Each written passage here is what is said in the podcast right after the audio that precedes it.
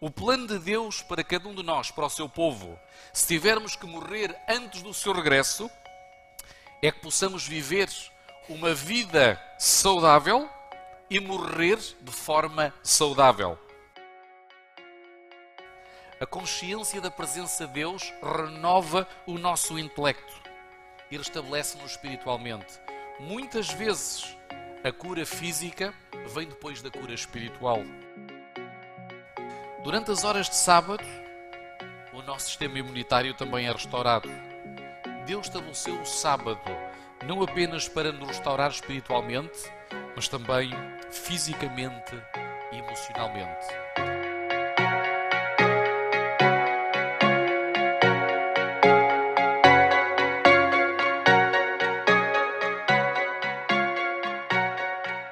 Olá, este é o podcast Encontro, o podcast semanal que trará alimento espiritual para essa semana.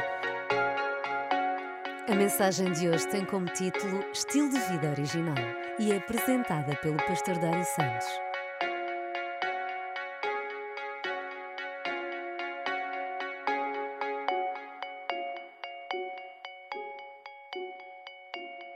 Eu oro para que nesta manhã de sábado possamos sentir a paz de Jesus.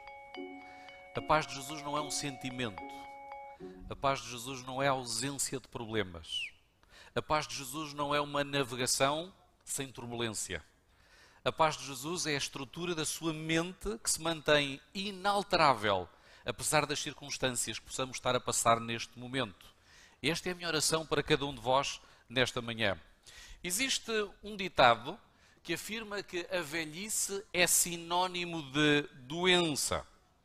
Havia alguém numa igreja que costumava dizer que depois dos 50 nós não deveríamos perguntar como é que estás, mas sim onde é que dói. E em algumas circunstâncias não deveríamos perguntar como é que, como é que vai, mas sim quando é que vais. É uma forma diferente de ver esta perspectiva. A realidade é que quando nós chegamos à idade avançada, começamos a recolher as consequências de décadas de abuso. Mas a doença e a velhice não são necessariamente gêmeas siamesas. Eu, entretanto, vou aqui ligar o PowerPoint para acompanharem. Senão, não existiriam milhares de pessoas idosas completamente saudáveis e milhares de jovens e crianças doentes com o quadro empenado. E esta análise tem suporte bíblico, porque quando nós analisamos o livro de Gênesis, este afirma que no princípio, mesmo depois do pecado, a vida ou a existência do homem caracterizava-se por uma vida longa e uma morte rápida. Ou seja, as pessoas morriam sem os efeitos prolongados da doença. Mas será que nós adoecemos somente devido à maldição do pecado? Vamos ver o que é que diz o livro de Gênesis, no capítulo 2, versículos 16 a 17. O texto diz: E ordenou o Senhor Deus ao homem, dizendo: De toda a árvore do jardim comerás livremente, mas da árvore do conhecimento do bem e do mal dela não comerás, porque no dia em que dela comerdes, certamente morrerás. O texto não diz que vais adoecer e depois morrer. Não diz isso. Ele diz apenas que morrerás. A doença, de uma forma casuística direta, advém não apenas do contexto moral do pecado, mas a Bíblia apresenta-nos como a transgressão das leis da saúde. O plano de Deus para cada um de nós, para o seu povo, se tivermos que morrer antes do seu regresso, é que possamos viver uma vida saudável e morrer de forma saudável. Quando nós lemos os primeiros óbitos do capítulo de Gênesis, nós vemos Fulano de Tal morreu com 900 anos. Fulano de Tal morreu com 400 anos. E sabemos que aquele que viveu mais tempo foi Matusalém, porque era obediente. Segundo isso, o sexto mandamento honrava o pai a mãe. Então, o propósito de Deus para o seu povo é extraordinário. O obituário continua dizendo que morriam com 180, 150, cheios de quê? Havia um denominador comum. Cheios de vigor. Vigor. Deuteronômio 34, 7 apresenta-nos o óbito, o obituário de Moisés. Diz assim: Era Moisés da idade de 120 anos quando morreu. Os seus olhos nunca se escureceram, nem perdeu o seu vigor. Esta expressão idiomática, os seus olhos nunca escureceram, significa que ele nunca passou pela experiência da cegueira. Este é o plano que Deus tem para aqueles que esperam nele. Uma vida longa, saudável e produtiva, assim como uma visão competente. A Bíblia, através do Espírito de Profecia e de vários centros de estudo para o criacionismo, calculam que quando Adão foi criado, deveria medir aproximadamente 4 metros de altura. Eu não sei quanto é que deve ter o pé direito desta igreja. Alguém sabe? 6 metros? Vocês imaginam o irmão Adão entrar hoje aqui neste sábado e nós termos que olhar para ele aqui para cima? 4 metros de altura, pesando cerca de meia tonelada, 500 quilos. Hermelen White diz que ele era um gigante proporcionalmente equilibrado, de simetria perfeita. No livro História da Redenção, tendo um vislumbre do que será o tempo do fim na volta de Jesus, nós vamos ver um contraste entre o que eram os homens antes, neste caso Adão, e comparado com os nossos dias, e vamos ver exatamente o contraste da degradação do pecado.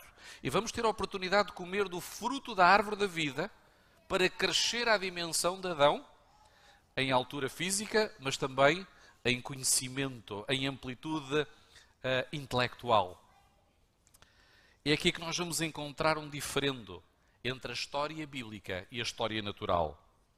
A história natural alega que o ser humano viveu um processo de evolução, derivando de formas mais simples para formas mais complexas. Se preferirem, de seres unicelulares, protozoários, para seres multicelulares. Ou da primeira molécula autorreplicativa para a teoria da expansão do universo. Mas, por outro lado, a Bíblia defende a criação perfeita do ser humano, sendo a experiência do pecado que inaugurou um ciclo de degeneração física, mental, espiritual e social. Se os primeiros seres humanos da Bíblia eram gigantes, qual é que seria a sua dieta? O que é que eles comeriam? Vamos ver, Gênesis 1, 29. E disse Deus: Eis que vos tenho dado toda a erva que dê semente, que está sobre a face de toda a terra, e de toda a árvore, em que há fruto que dê semente, ser-vos-á para mantimento. O que é que está a faltar nesta dieta? Alguns dirão, uma picanha, um sushi, talvez os vegetarianos possam dizer um seitã a caçadores, ou um tofu do mar, mas não está a faltar nada para aquele ambiente, para aquele metabolismo original e inicial, esta dieta era perfeita. E em relação aos animais, vamos ver. E a todo o animal da terra, e a toda a ave dos céus, e a todo o réptil da terra, em que há alma vivente, toda a erva verde será para mantimento, e assim foi. O que é que está a faltar na cadeia alimentar dos animais? Nada na cadeia alimentar original, nenhum ser vivo deveria servir de alimento. E a, profeta, e a visão que o profeta Isaías tem sobre a nova terra, ele vê o leão a comer erva com o cordeiro. Hoje, se nós víssemos um, um leão, ou um lobo, neste caso, a comer com o cordeiro, ele chamaria um kebab ao cordeiro, com toda a certeza. O profeta está a ver no futuro a restauração da cadeia alimentar original. E se nós pretendemos ser herdeiros da nova terra, teremos que preparar-nos para esta nova ordem de acontecimentos. Esta talvez seja a principal razão para aqueles que são vegetarianos. Não pela questão da pegada ecológica e pela expelição dos gases de dióxido de carbono, mas pela restauração da vida no propósito que Deus estabeleceu como estilo de vida original. Mas neste sentido, nós devemos ser rigorosos connosco próprios e misericordiosos com os outros. Rigorosos connosco próprios e misericordiosos com os outros. O livro de Gênesis continua a dar um vislumbre sobre o estilo de vida original. À medida que muda o ambiente, muda a dieta, muda o estilo e a expectativa de vida. Assim que Adão e Eva saíram do ambiente que se previa eterno, a expectativa média de vida baixou. Baixou para os 900 anos. Segundo a Bíblia e diferentes relatos ancestrais, um dilúvio de grande proporção varreu a terra. A epopeia do príncipe Gilgamesh, datada do século VII a.C., ela foi descoberta pelo rei Assurbanipal numa, numa biblioteca na Síria. Descreve em acádico um relato muito semelhante ao dilúvio. Os antigos gregos também possuíam um relato do dilúvio. Deucalião foi aconselhado a construir uma arca porque a principal divindade do panteão helénico, Zeus, queria destruir a humanidade. Lá na América Central, os aztecas e os maias possuem também o relato do dilúvio, muito parecido com aquele que encontramos na Bíblia. Existem mais de 270 relatos sobre o dilúvio espalhados pelo mundo inteiro. E antes até da chegada dos primeiros missionários europeus. E por isso, Idle, erudito da Universidade de Chicago, conclui que algo extraordinário deve ter acontecido no passado e que não se pode explicar apenas como sendo um mito. E há um princípio da antropologia. Normalmente, o relato mais simples é aquele que está mais próximo da realidade.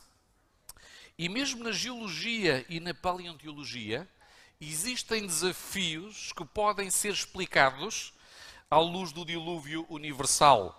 Por exemplo, como explicar a existência de fósseis marinhos nos majestosos Himalaias, ou no, na Cordilheira dos Andes, no Chile, ou no, no Atlas, em Marrocos? há um princípio básico da paleontologia que afirma que, por extrato, só existe um tipo concreto de espécies. O problema é que existem fósseis polistratos, como vocês veem naquela, naquela imagem eles não são muito divulgados, porque senão iriam colocar em causa a nossa interpretação clássica da coluna geológica. Hum, há um princípio que diz que se um fóssil, como vocês veem como aquele, atravessa vários estratos, cada estrato, cada camada representa um período de anos, então uma árvore não pode ter ao mesmo tempo 500 anos e 20 mil, e 20 mil anos. Poderiam esses fósseis ter sido rapidamente sepultados ou sedimentados através de uma causa como o dilúvio? Nós acreditamos que sim. O dilúvio alterou de uma forma extraordinária a face do planeta. Segundo o Dr. Walt Brown, através da teoria das hidroplacas, ele afirma que a morfologia atual seria completamente diferente daquela que existia na época. Anteriormente, o planeta designava-se corretamente planeta Terra. Mas hoje, se nós tivéssemos que batizar o planeta, teríamos que dar-lhe um outro nome. Que nome é que seria? Planeta Água. Planeta Água. Anteriormente, não havia, digamos que, a separação de continentes. Haveria aquilo que nós designamos hoje como a, a Pangeia, uma mega placa continental as terras eram entrecortadas por mares e por rios, e grande parte das águas que hoje circula à superfície estaria a circular no interior da Terra, sustentada pela pressão magmática das rochas. Podemos também dizer, segundo esta teoria das hidroplacas, que havia uma percentagem de água que cristalizava na estratosfera, formando um anel de cobertura. Isto providenciava um clima equilibrado e uma temperatura que nós designamos como paradisíaca, equalizada em todo o planeta. As grandes montanhas, de acordo com Salmos 104.8, derivariam também de um movimento cataclísmico como o dilúvio. A Bíblia diz que romperam-se as comportas, as comportas do céu, e o próprio inimigo temeu pela própria vida. Se a terra fosse vista hoje a partir do Hubble, sem água, seria equivalente a uma bola de beisebol cheia de remendos. E os cientistas acreditam que, criacionistas, obviamente, que o dilúvio foi tão potente que poderá ter mexido no eixo da Terra. Segundo um estudo desenvolvido pelo Dr. Silmar Cristo, ele foi docente da Escola de Medicina de Harvard, diz que o primeiro impacto do dilúvio sobre os seres vivos está relacionado com a diminuição da concentração do oxigênio. Este fenómeno vai reduzir drasticamente o tamanho, a estatura de todos os seres vivos. O homem mais alto no século XX era um jovem do Illinois que media 2,72 metros de altura. Ele morreu muito jovem porque a sua altura era incompatível com a pressão do oxigênio e o seu coração não conseguia fazer uma perfusão perfeita dos tecidos. Fez uma pequena ferida nos pés, fez uma septicémia, gangrenou e acabou por morrer. A compressão do oxigênio atual não é compatível com seres de 3 e 4 metros de altura. Até inclusive no mundo animal, os animais de grande porte que não se conseguiram adaptar desapareceram. Hoje nós sabemos que os povos que vivem durante muitos anos nas regiões altas, como os índios andinos, apresentam uma redução de estatura. Existem fósseis de tartarugas do tamanho de carros. Existem, são evidências. Existem fósseis de centopeias do tamanho deste, deste órgão. O nosso problema não são as evidências, mas sobretudo os métodos de datação. Existem fósseis de baratas do tamanho de bebés. E as senhoras iam precisar hoje de uma shotgun para eliminar essas baratas. À medida que foi diminuindo a pressão, o tamanho dos seres vivos foi também diminuindo. Depois do dilúvio, a expectativa vai descer, passou dos 900 e agora nós vamos encontrar uma alteração de ambiente e uma alteração também de dieta. Estamos a chegar perto do dilúvio. Pela primeira vez, Deus permitiu que o ser humano ingerisse produtos de origem animal. Um pouquinho antes do dilúvio, encontramos então a expectativa nova de vida. Vamos ver o que é que diz Gênesis 6, 3. Então disse o Senhor: não contenderá o meu espírito para sempre com o homem, porque ele também é carne, porém os seus dias serão 120 anos. Este texto tem uma dupla aplicação. Em primeiro lugar, está a referir-se a um período de misericórdia. Antes de Deus emitir um juízo, às vezes são necessárias várias gerações até que esse juízo seja concretizado. Por outro lado, fala do novo indício da durabilidade humana. 120 anos. Talvez nunca vos tenha chamado a atenção. Nos dias de hoje, há poucas pessoas que alcançam os 120 anos. Fazemos aqui uma sondagem rápida. Quantos que estão aqui, alguém tem 120 anos que estão aqui? Eu não estou a dizer mais o IVA, ok? Alguém tem 100 anos? A vida é um sopro. A vida é passageira. Alguém tem 95 anos? 90 anos? Nem a rainha Isabel conseguiu alcançar os 100 anos. Há uma frase que passou a ser utilizada nas redes sociais ontem, que ela dizia que nós viemos aqui para observar, aprender, crescer, amadurecer e morrer tudo muito rápido. Estamos todos aqui de passagem. Alguém tem aqui 85 anos? Não há. 80 anos? Está ali uma irmã, duas irmãs, um irmão, 80 anos. Temos neste universo apenas três pessoas que estão na casa dos 80 anos. Porquê é que não existem muitos? Tem mais de 80. 88, 88. Eu não tinha visto a mão. Parabéns, meus queridos, por terem alcançado esta idade. Porquê? Porquê é que não existem muitas pessoas? Devido a vidas pouco regradas. Todos os seres humanos, quando nascem, estão programados geneticamente para viver até aos 120 anos, se não existir nenhum problema. Se não existir nenhum problema. Acontece, porém, que a maioria de nós hipoteca prematuramente grande quantidade de energia vital através de maus hábitos.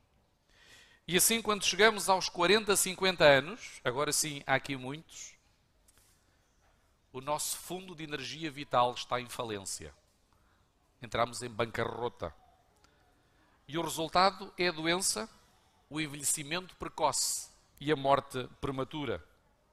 No período pós-idénico, a média de idade era 900 anos. Pós-dilúvio, 300 anos. E depois chegámos aos 120. E nos dias do povo de Israel no deserto, qual era a média de idade? Qual era a média de idade? Vamos ver o que diz Salmos 90, 10. Os dias da nossa vida chegam a 70 anos. E se alguns, pela sua robustez, chegam aos 80 anos, pelo menos temos três robustos cá na igreja. A medida deles é canseiro e enfado, pois passam rapidamente e nós voamos. Quem é que escreveu este salmo? Alguém sabe? Quem é que escreveu este salmo? Quem foi o sábio? Foi Moisés. E Moisés viveu até quando? Até aos 120 anos. Houve um teólogo famoso que dividiu os 120 anos dele em três períodos. Ele diz que viveu os 40 primeiros anos dele pensando que era alguém, confiançudo. O segundo período, de 40 anos, ele pensava que não era ninguém. E o terceiro período, ele viu como Deus transforma um ninguém em alguém. Que esta seja a nossa experiência. Mas Moisés não está aqui a profetizar a durabilidade para os 80 anos. Não ele estava, a partir do seu observatório, a constatar que as pessoas estavam a viver cada vez menos. Estavam a morrer cada vez mais cedo. E hoje, será que estamos a viver mais ou menos? É provável que no hemisfério norte, que é onde nós estamos neste momento, devido à qualidade de vida, nós vivemos um pouquinho mais. Mas esta distribuição não é equitativa se compararmos com o hemisfério sul ou com outras regiões do mundo.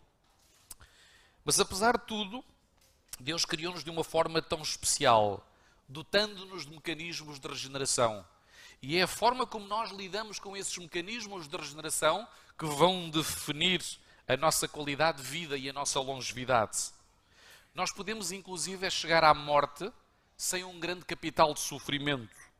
E direi mais: baseado na Bíblia, a morte não é natural. O nosso organismo está programado para a vida. Cada célula, cada organela, cada tecido está programado para sustentar a vida.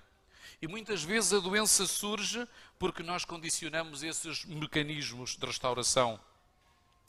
Ainda hoje, uma pessoa que morre com 80 ou 90 anos, desde o ponto de vista genético, ainda seria considerada uma morte prematura. Por isso, para preservar os nossos corpos, Deus estabeleceu dois ciclos. Vocês já devem ter ouvido falar o ciclo circadiano e o ciclo circaseptano. Este talvez seja uma novidade. O ciclo circadiano representa um período de 24 horas. A variação da luz e das trevas, que foi estabelecido no quarto dia da criação. E nestes ciclos acontecem determinados processos fisiológicos. Há hormonas que são libertadas somente nesses períodos como a do crescimento. Por isso é que os meninos, quando chegam a uma determinada hora, têm que ir dormir. Mas elas afetam outras áreas do organismo, outras funções, digestivo, hepática, cardio e até a consolidação da memória. O advento da eletricidade trouxe-nos alguns problemas. Porque há muitos que estão aqui, começar por mim, somos morcegos. Deitamos muito tarde, muito tarde. E hoje têm surgido várias doenças, até sobretudo a questão da demência por aí fora, relacionada com os hábitos de vida que temos hoje. O nosso, o nosso organismo tem biorritmos. Há uma hora para comer, para descansar, para dormir, para trabalhar. E quando nós trocamos todos esses ritmos, nós estamos a convidar a doença e o envelhecimento precoce. O efeito de uma noite em claro, não sei se já alguma vez ficaram uma noite sem dormir, não sei qual foi a experiência do dia seguinte. Aqueles que fazem turnos à noite, se calhar já se habituaram, mas sempre que eu passo uma noite em claro, o dia seguinte é, é terrível. E houve um estudo que foi desenvolvido pela Universidade de Chicago, em que o universo foram 11 pessoas entre os 18 e os 27 anos, foram impedidos de dormir durante uma noite, durante sete noites, durante uma semana completa. Quando estavam quase a dormir, chegava lá alguém que os sacudia e eles voltavam a acordar. Não era possível dormir durante uma semana. No final, os seus organismos foram comparados a uma pessoa de 60 anos. E os níveis de insulina eram semelhantes a de um diabético tipo 2. Fizeram a mesma experiência com ratos, ratos cobaias, impediram-nos de dormir durante 10 dias. Passado esse período, todos eles tiveram uma infecção generalizada, o sistema imunitário colapsou e todos eles morreram. Para percebermos a importância do descanso. Durante o dia, as nossas atividades devem ser rotinadas com disciplina rigorosa. Não devemos de respeitar os ciclos. Mas Deus não preparou apenas o ciclo circadiano, também preparou o ciclo circaseptano. E a ciência tem-se debruçado sobre o ritmo do sétimo dia. Eu vou apenas para a área das plantas e não para a parte do ser humano, para já. Eh, foi feita uma experiência com umas algas chamadas flute, porque elas têm o formato de uma taça de champanhe. Eles retiraram-nos do seu habitat natural e colocaram-nas numa estufa. E o objetivo era sincronizá-las do seu ciclo circadiano. Então, durante o dia, eles cobriam a estufa com uma, uma manta preta. E à noite, com potentes holofotes, faziam incidir sobre as algas para tentar desregulá-las. A realidade é que, passados sete dias, elas voltavam a encontrar novamente o seu ritmo. Há um ritmo na natureza estabelecido, estabelecido por Deus. Durante as horas de sábado, o nosso sistema imunitário também é restaurado. Deus estabeleceu o sábado não apenas para nos restaurar espiritualmente, mas também fisicamente e emocionalmente. Depois de termos vivido uma semana cheia de stress, de ansiedade, Alguns de nós chegamos aqui à igreja com os corpos cheios de adrenalina, de radicais livres. A importância de aqui chegarmos e recebermos um abraço, um sorriso, um aperto de mão, uma oração, uma reflexão com sabedoria, vai reciclar a adrenalina do nosso corpo e o corpo começa a produzir endorfinas. Há bem-estar. E esta comunhão que ocorre no sábado não acontece por acaso. Ela foi desenhada intencionalmente pelo Criador. Alguns dizem que podem ser religiosos em casa, que assistem ao sermão pelo YouTube da igreja. Eu não estou a dizer que é mau. Às vezes nós estamos incapacitados e temos mesmo que assistir pelo YouTube.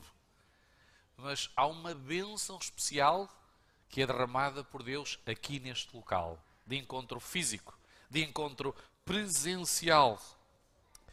Há bênçãos na comunhão, na comunhão em comunidade.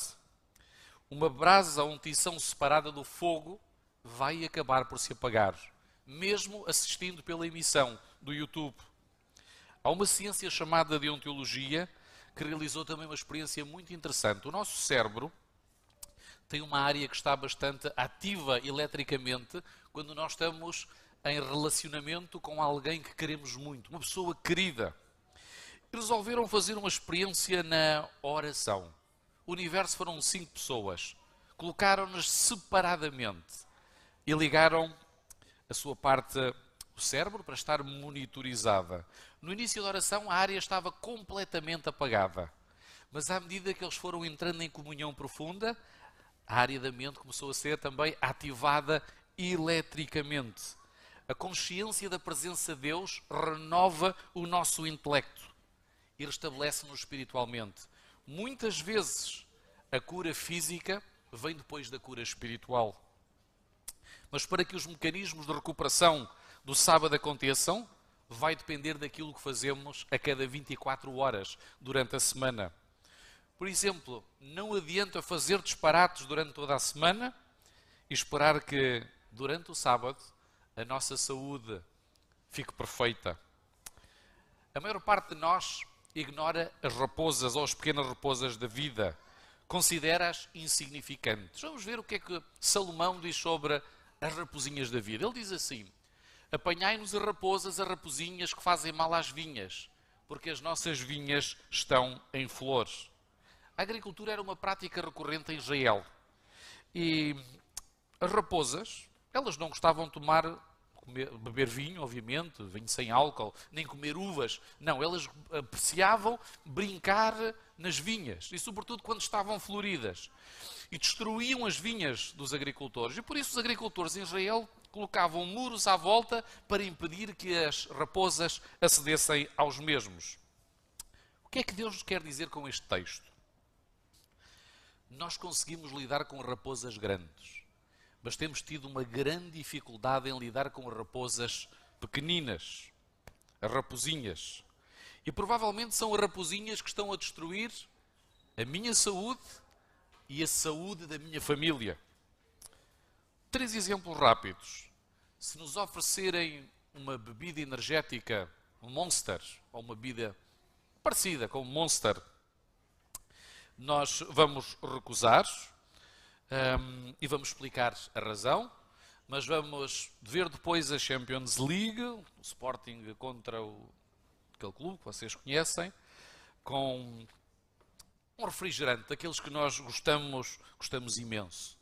Para nós, o Monster, ou uma bebida equiparada, é uma raposa grande, mas o refrigerante, que é um shot de açúcar, é uma raposinha para nós não é um problema. Segundo exemplo, existem vegetarianos e ovo-lacto-vegetarianos que fazem do seu regime alimentar uma guerra santa, a e catalogam todos os outros de infiéis, quando muitos deles são autênticas incineradoras de açúcar. Para estes, a carne é uma raposa grande, mas os doces são raposinhas devemos procurar o equilíbrio também na saúde.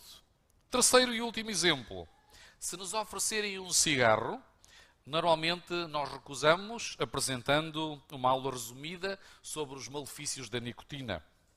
Só que muitos de nós apreciamos o famoso, famoso barbecue que existe às vezes lá no nosso quintal, o famoso equipamento do churrasco. E enquanto preparamos um quilo de carne no equipamento, a gordura começa a derreter, entrando em contacto com as brasas, fazendo aquele barulho característico que nós conhecemos e que faz entrar água na boca. O que se passa é que aquela molécula de gordura volatiliza-se em outras substâncias, regressando outra vez à carne. E uma dessas uh, substâncias designa-se como benzopireno. E um quilo de carne preparado desta forma pode produzir 5 miligramas de benzopireno, que é uma substância altamente carcinogénica. Esta mesma quantidade de benzopireno nós podemos encontrar em 100 cigarros. A questão é que a pessoa não vai aumentar a probabilidade de morrer de cancro de pulmão, mas o benzopireno vai alojar-se no cólon e aumentando a possibilidade da pessoa morrer de cancro de cólon. Mas o cigarro é uma raposa grande e o churrasco é uma raposinha. E por isso o texto diz: apanhai, apanhai essas raposinhas, antes que elas destruam a nossa vida. Hum, eu acredito que talvez esteja a chegar a altura de abrir a temporada oficial da caça a raposinhas. Hoje é um bom dia. Hoje é um bom dia. Talvez lá em casa, quando saímos da igreja, existe uma raposinha saborosa à nossa espera. É bem provável. E não é fácil. Eu oro para que hoje seja uma boa manhã, uma boa tarde para a despedida. Acredito que para muitos vai ser, vai ser uma despedida emotiva. Vai haver negociação. Hoje não, talvez para a semana. Vai haver choro. Vamos regatear com a raposinha. Estimados, apanhemos essas raposinhas antes que elas destruam a nossa vida. A palavra gigante na Bíblia, Nefilim, não significa apenas alguém com grande estatura. Significa tudo aquilo que nos faz cair. E se nós não enfrentarmos tudo aquilo que nos faz cair, nós também acabaremos por, por cair. Deus cumpre as suas promessas. E a Bíblia está repleta de promessas relacionadas com a obediência. Se fizermos a nossa parte, Deus fará dele. Albert Einstein dizia que a maior fonte de energia do universo não era a energia atómica, mas a vontade. E uma vontade consagrada a Deus consegue tudo. Será que eu estou disposto a consagrar a minha vontade, o meu apetite, os meus desejos? As raposinhas, cada um de nós e Deus sabemos quais são essas raposinhas. Não julgamos ninguém porque cada um de nós tem as suas debilidades e as suas fragilidades, mas se o fizermos, Deus irá auxiliar-nos. Se existe aqui alguém esta manhã que também tem a saúde frágil, pode consagrá-la a Deus. Deus tem bênçãos de restauração para cada um de nós, mas nós temos que fazer a nossa parte. Hoje Ele preparou este encontro de reflexão, mas este encontro de reflexão dará continuidade com o poder vindo do alto se eu estiver disposto a aceitar a proposta que Ele me está a fazer. E se eu fizer, eu vou descobrir o estilo de vida original que Ele estabeleceu para a sua igreja. Estou eu disposto a aceitar esta realidade?